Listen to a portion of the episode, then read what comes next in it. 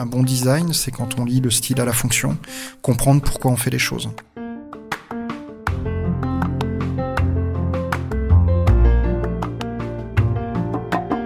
J'aime la maroquinerie parce que c'est un des métiers où euh, le designer est capable d'appréhender tout le processus de création et de production d'un produit de A à Z. Bonjour et bienvenue dans Travail Soigné, le podcast des gens qui aiment leur métier et qui en parlent bien. Une fois par mois, je vous invite à découvrir une personnalité, son rapport au travail et sa satisfaction intime d'exercer son métier avec soin. Aujourd'hui, je vous emmène en Aveyron, à Saint-Georges-de-Luzançon pour être exact, au pied du viaduc de Millau, découvrir les coulisses de la marque de maroquinerie Bleu de Chauffe, dont les produits respirent l'artisanat et l'amour du travail bien fait. Et c'est Alexandre, l'un de ses fondateurs, qui nous ouvre les portes de l'atelier. Bonjour Hervé. Bonjour Alexandre. T'as fait bonne route? J'ai eu un petit peu de mal à trouver. C'est vrai. On n'est pas encore cartographié, donc... Euh, non, on vous trouve pas dans Waze. Non, non. Associé à Thierry depuis 10 ans, il développe une ligne de maroquinerie inspirée des anciens sacs de métier, qui cultive un esprit vintage mariant simplicité des formes et qualité des matières. Et vous allez voir que le succès ne les a pas fait renier leurs valeurs humanistes, bien au contraire.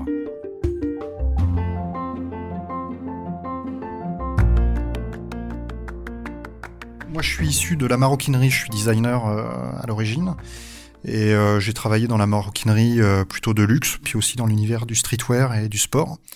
Je suis un passionné de création et, euh, et j'aime la maroquinerie parce que c'est un des métiers où le designer est capable d'appréhender tout le processus de création et de production d'un produit de A à Z.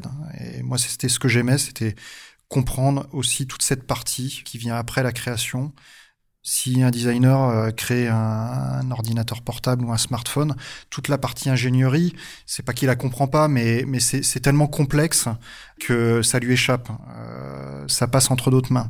Moi, toute cette partie de création, et c'est encore plus le cas ici euh, à Saint-Georges-de-Luzançon, là où on fabrique nos produits, c'est qu'il y a un lien avec la production, avec les artisans, et un échange qui fait que on va interagir ensemble et que les choses sont liées entre moi, entre les équipes et puis les artisans.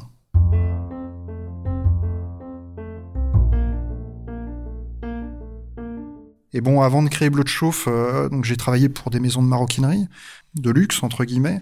Et bon, j'ai été euh, amené à beaucoup voyager, euh, à beaucoup aller en Asie, en Chine, au Vietnam, en Thaïlande. Et bon, j'aimais mon métier, mais j'ai vu comment les produits étaient fabriqués cette misère sociale et des conditions de fabrication qui m'ont juste euh, euh, bouleversé. Euh, et, voilà, j'ai vu des gens dormir derrière leur machine à coudre. J'ai vu des, usines grandes comme plusieurs terrains de foot. des gens qui viennent après le nouvel an chinois, qui passent une année dans les dans les usines sans sortir pour produire, pour renvoyer l'argent à leurs enfants hein, qui sont gardés par les grands-parents en général. Je participais à ça, mais je me reconnaissais pas dans, dans ce mode de fonctionnement. Et quand on a décidé avec Thierry euh, de créer Bleu Chauffe, on, voulait euh, fonctionner différemment. Donc euh, faire les produits qu'on aimait. Donc c'est d'abord la partie création, donc le style, travailler les matières qui nous plaisaient, mais aussi fabriquer dans des conditions qui sont plus harmonieuses et plus proches de chez nous.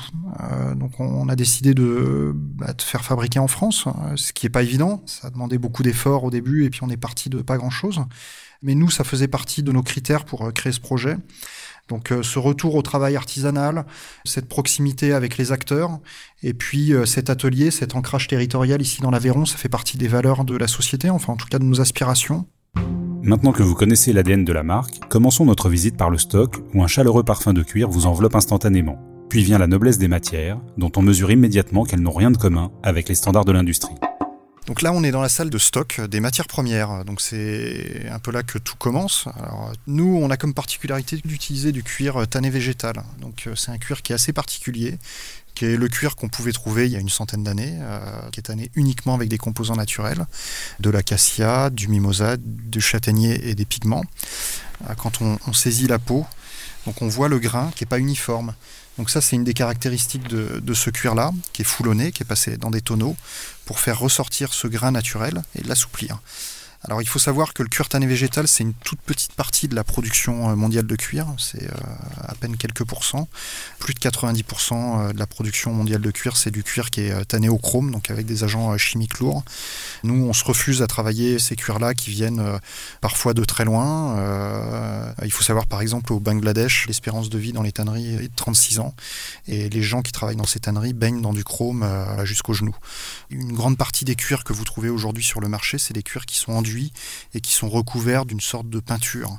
Donc ce que vous touchez, en réalité, c'est pas le cuir, c'est ce qu'il y a par-dessus pour uniformiser la matière. Parfois et même souvent, euh, il y a un faux grain cuir qui est plaqué, qui est imprimé sur la peau pour donner l'impression que c'est du cuir. Alors ça, c'est fait pour standardiser en fait et pas avoir de problème au niveau de la coupe et de pouvoir couper comme on veut. Donc la particularité du cuir tanné végétal, c'est que c'est un produit qui va particulièrement bien évoluer avec le temps parce qu'il est très nourri, il est nourri avec de la cire et puis bah, au fil des années, il va se patiner, donc il va, il va se lustrer, il va, il va prendre en brillance euh, et puis c'est la beauté de la matière, c'est ce qui fait euh, voilà son charme et puis son âme. Poussons maintenant la porte de la salle de coupe où après un tri minutieux des pots sont taillées les pièces des sacs qui seront assemblées par les artisans. Donc euh, Bruno qui est en charge de la coupe, en fonction de ce qu'il a à couper, il dispose les pots sur le bio. Et puis il découpe avec des emporte-pièces ou des couteaux qui sont positionnés donc sur la peau et qui vont être coupés à l'aide d'une presse. Donc sur un sac, il, il peut y avoir une dizaine ou une vingtaine de morceaux. Donc là, vous pouvez voir dans le fond, il y a, il y a des, sortes de tiroirs. Chaque tiroir correspond à un sac. Là, par exemple, quand on ouvre ce tiroir-là, on a tous les emporte-pièces du sac éclairesse. C'est vraiment des lames, c'est comme des lames de, rasoir, de cutter. Là par exemple, c'est la poche avant du sac. Et puis vous avez tous les repères, les petits picots qui permettent de bien positionner la poche avant euh, du sac éclair sur euh, le corps du produit. C'est peu dire que les machines présentes dans l'atelier participent à l'ambiance, par le bruit mécanique qu'elles produisent, évidemment, mais aussi d'un point de vue esthétique, car la plupart remontent à une époque où la fonction décidait de la forme. Alors, on utilise différents types de machines pour couper les sacs, des outils de découpe et puis euh, des presses. Mais une fois que le cuir est découpé, il passe entre différentes mains et puis aussi entre différentes machines. Donc, une refendeuse, là par exemple, c'est cette machine. On met l'empiècement de cuir qui a été découpé sous une sorte de lame. Par exemple, on souhaite avoir un cuir qui a une épaisseur initiale de 4 mm, on veut le descendre à 1 mm. Donc on utilise cette refendeuse qui va découper le cuir dans son épaisseur et le ramener à une épaisseur souhaitée pour différentes raisons, on a fait le choix d'investir dans des machines qui sont un peu plus anciennes, euh, qu'on peut réparer, euh, qui ont une certaine forme de fiabilité, et puis euh, surtout une robustesse et des qualités d'acier qu'on retrouve plus aujourd'hui. Il y a beaucoup d'ateliers, y compris des, très grandes maisons de maroquinerie, qui recherchent d'anciennes machines à coudre euh, parce que bah, elles ont une qualité qui est incomparable et euh, qui ressemble à quelque chose, qui ont un vécu, qui ont une forme de beauté, euh, parce que la forme est, est, intrinsèquement liée à la fonction de la machine. Il n'y a pas de détails superflus. Et nous, c'est ce qu'on aime bien aussi dans le design, dans le style de nos produits, c'est créer des produits qui sont pensés pour être utilisés. Cette cohérence entre l'outil et le produit, le fond et la forme, l'éthique et la durabilité nourrissent l'intention créative d'Alexandre. Nos produits sont inspirés pour la plupart des anciens sacs de métier. Alors pas tous, mais c'est le fil conducteur, ce style euh, qu'on appelle workwear, euh, qui sigle nos produits et qui est un des piliers de la marque. Les sacs de métier, moi que j'aime, c'est ceux qui sont nés avant les années 70, plutôt au début du siècle, jusque dans les années 60, qui étaient faits en cuir tanné végétal. Donc c'était des artisans maroquiniers qui fabriquaient ces sacs de métier, ou voire même des tanneries. C'était plutôt du cuir non pigmenté, c'est un cuir qui va vieillir et se transformer au contact de l'humidité et des UV. C'est des produits qui sont beaux, mais qui ont une vraie fonction. C'est-à-dire que tous les détails sont liés à la fonction, à l'usage, et aussi à, la durabilité du produit. C'est-à-dire que sur les vieux sacs postiers, par exemple, il y avait des pattes qui étaient euh, autour sur les côtés du produit c'est fait pour euh, porter le produit quand il est rempli, pour éviter que ça tire trop sur les coutures. Donc nous, on reprend ces détails qui pour beaucoup sont des détails stylistiques, mais qui servent à améliorer la durée de vie de nos produits. Un bon design, c'est quand on lit le style à la fonction, comprendre pourquoi on fait les choses. Et ici, en maîtrisant toutes les étapes de production, bah, ça nous permet de donner du sens euh, au produit.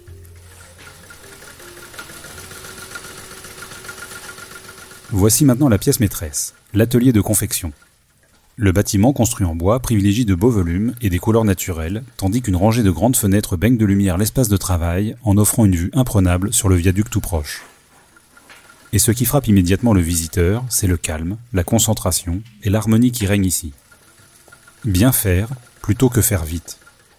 Et la somme de talents individuels réunis dans ces murs n'est pas cachée par un logo ou une stratégie marketing, c'est même tout le contraire. La production est organisée autour des artisans qui réalisent généralement 5 à 6 modèles de sacs chacun, du début à la fin, datant et signant leur travail quand il est terminé. Ici, on est dans l'atelier de fabrication. Donc, on a euh, une petite vingtaine d'artisans euh, aujourd'hui qui fabriquent euh, les produits bleus de chauffe. Donc, on, a une particularité, c'est qu'on n'est pas organisé en chaîne de production. On est organisé donc en îlots, donc avec les machines à coudre autour de chaque artisan, et puis des petits stocks tampons de pièces métalliques et de, composants qui servent à, à monter le produit.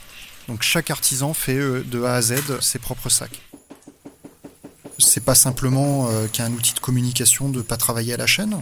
Pour nous, c'est un vrai gain. Euh, ça permet d'avoir des équipes qui sont motivées à bien faire leur travail, puis à être euh, investies et puis engagées dans le projet.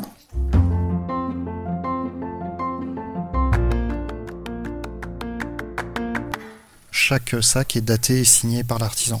C'est ce qu'on appelle notre label de traçabilité. Finalement, euh, la marque euh, est là pour faire le lien entre euh, bah, la personne qui va posséder un sac et puis l'artisan qui aura fabriqué le produit. Donc ça, c'est notre fierté parce que derrière cette signature, il y a un mode de production qui n'est pas industriel, qui est artisanal. C'est pas un made in France qui a été fabriqué par des robots ou qui a été fabriqué dans des conditions qui nous correspondent pas.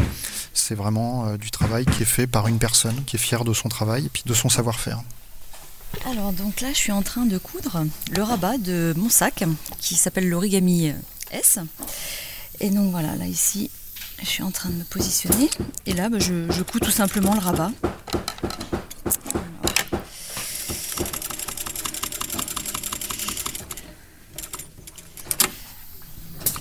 Voilà, donc on essaie d'être bien droit. C'est un peu le but, donc ça demande quand même pas mal de concentration. Au niveau de l'œil, il euh, faut vraiment que l'œil reste euh, attentionné à l'aiguille. Le moindre dérapage et voilà, faut tout recommencer. Donc, euh. Et donc on s'applique à chaque étape. D'ailleurs, de la naissance du projet à la croissance de l'entreprise, le cap n'a pas dévié. Priorité à l'humain, au savoir-faire et au made in France, mais pas n'importe comment. Et pas n'importe où. À la faveur de leur rencontre avec Julien, qui chapeaute la production, Alexandre et Thierry ont posé leurs valises dans cette belle région d'Aveyron. Le temps a ensuite contribué à l'ancrage territorial de l'entreprise, au point qu'elle choisisse d'y construire ses locaux. Euh, au début, ben, on est parti d'une feuille blanche. Il y avait Thierry, moi, et puis Julien qui avait ce savoir-faire euh, pour la fabrication des sacs, et puis quelques machines. C'est une initiative qui n'est pas commune dans le métier de la maroquinerie. On est un peu singulier euh, aujourd'hui. Et puis, bon, on a eu la chance de rencontrer des gens expérimentés puis de faire en sorte de rendre cette utopie qu'on avait au, début de faire des beaux produits, de bien fabriquer ici en France, enfin de faire du travail artisanal, bah, de rendre cette activité pérenne et puis viable sur le plan économique. Nous, on croyait dès le début en notre projet, on était euh, convaincus que ça pouvait fonctionner, que ça allait fonctionner. Mais bon, les banques étaient nettement moins convaincus que nous. Euh, il y avait des gens euh, autour de nous qui nous prenaient un peu pour des farfelus, des créatifs, qui avaient une vision un peu différente de ce qu'était la consommation et la production. Et nous, on voulait s'inscrire dans ce paysage de manière un peu différente. On considère un peu que nos produits vont être achetés par des consommateurs qui sont un peu plus renseignés ou qui veulent se renseigner, qui veulent acheter un sac un peu comme s'ils allaient au marché pour acheter euh, des fruits et légumes. Voilà, ils veulent savoir comment ça a été fabriqué, dans quelles conditions, vraiment avoir euh, conscience et connaissance du produit.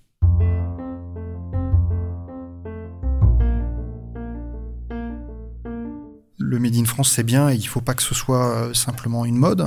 il faut qu'il y ait du sens derrière, et puis que voilà, le consommateur euh, s'approprie euh, ces labels et puis qu'il se renseigne derrière chaque entreprise qui fabrique en France. Euh, il y a du Made in France qui peut être très bien et puis d'autres qui peut être un peu moins bien. On fait tous un peu de politique. C'est pas simplement s'inscrire sur des listes électorales ou d'aller voter. En achetant et en consommant différemment, ben, on peut changer la société dans laquelle on vit. Produire différemment et produire mieux, c'est aussi un peu de la politique. La manière dont on agit au quotidien à travers ce projet, ben, on essaye de faire différemment. Et la créativité, ben, c'est penser différemment. Et ce qui différencie Bleu de de beaucoup d'entreprises, c'est notamment une croissance raisonnable qui ne remette pas en cause les fondamentaux du projet. La phase de création, elle est importante parce qu'elle ne se situe pas que sur le papier. Euh, elle se construit aussi avec les artisans. C'est aussi eux qui font euh, les prototypes. Donc toute cette phase de création, nous, on l'a fait en étroite collaboration parce que il n'y a pas que euh, le créateur qui a les bonnes idées. Eux aussi, ils vont penser le produit. Donc ça, c'est important parce que quand on est créatif et puis qu'on produit à l'autre bout de la planète, ces préoccupations, on les a pas parce que après, ça passe par des fichiers Excel pour connaître l'analyse de la valeur du produit ou le coût du produit. Mais tout cet aspect est la fabrication du produit, ben, on, ne l'a pas, puisqu'on ne connaît pas les gens. Et puis il n'y a pas de communication avec eux euh, possible. Donc tout ça, nous, on l'intègre dans le processus de création. Et c'est ça qui est intéressant, c'est qu'il y a plein de choses qui nous nourrissent et la communication en fait partie.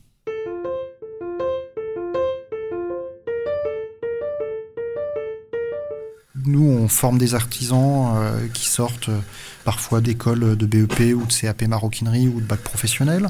Il y a aussi des gens qui sont là en formation continue c'est tous des passionnés. Il y a des gens qui ont des expériences aussi en maroquinerie.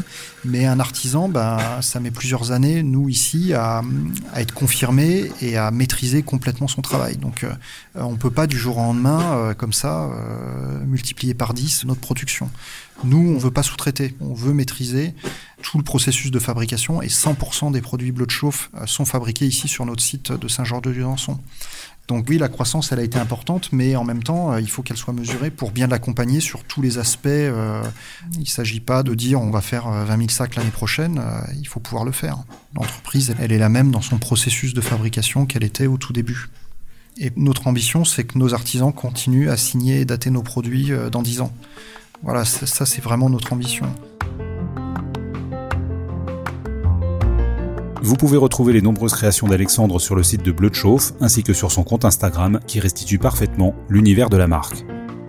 Si vous avez aimé ce podcast, n'hésitez pas à le montrer sur votre plateforme d'écoute préférée. Un abonnement, 5 étoiles et un commentaire sont très importants pour qu'il puisse être découvert par d'autres auditeurs.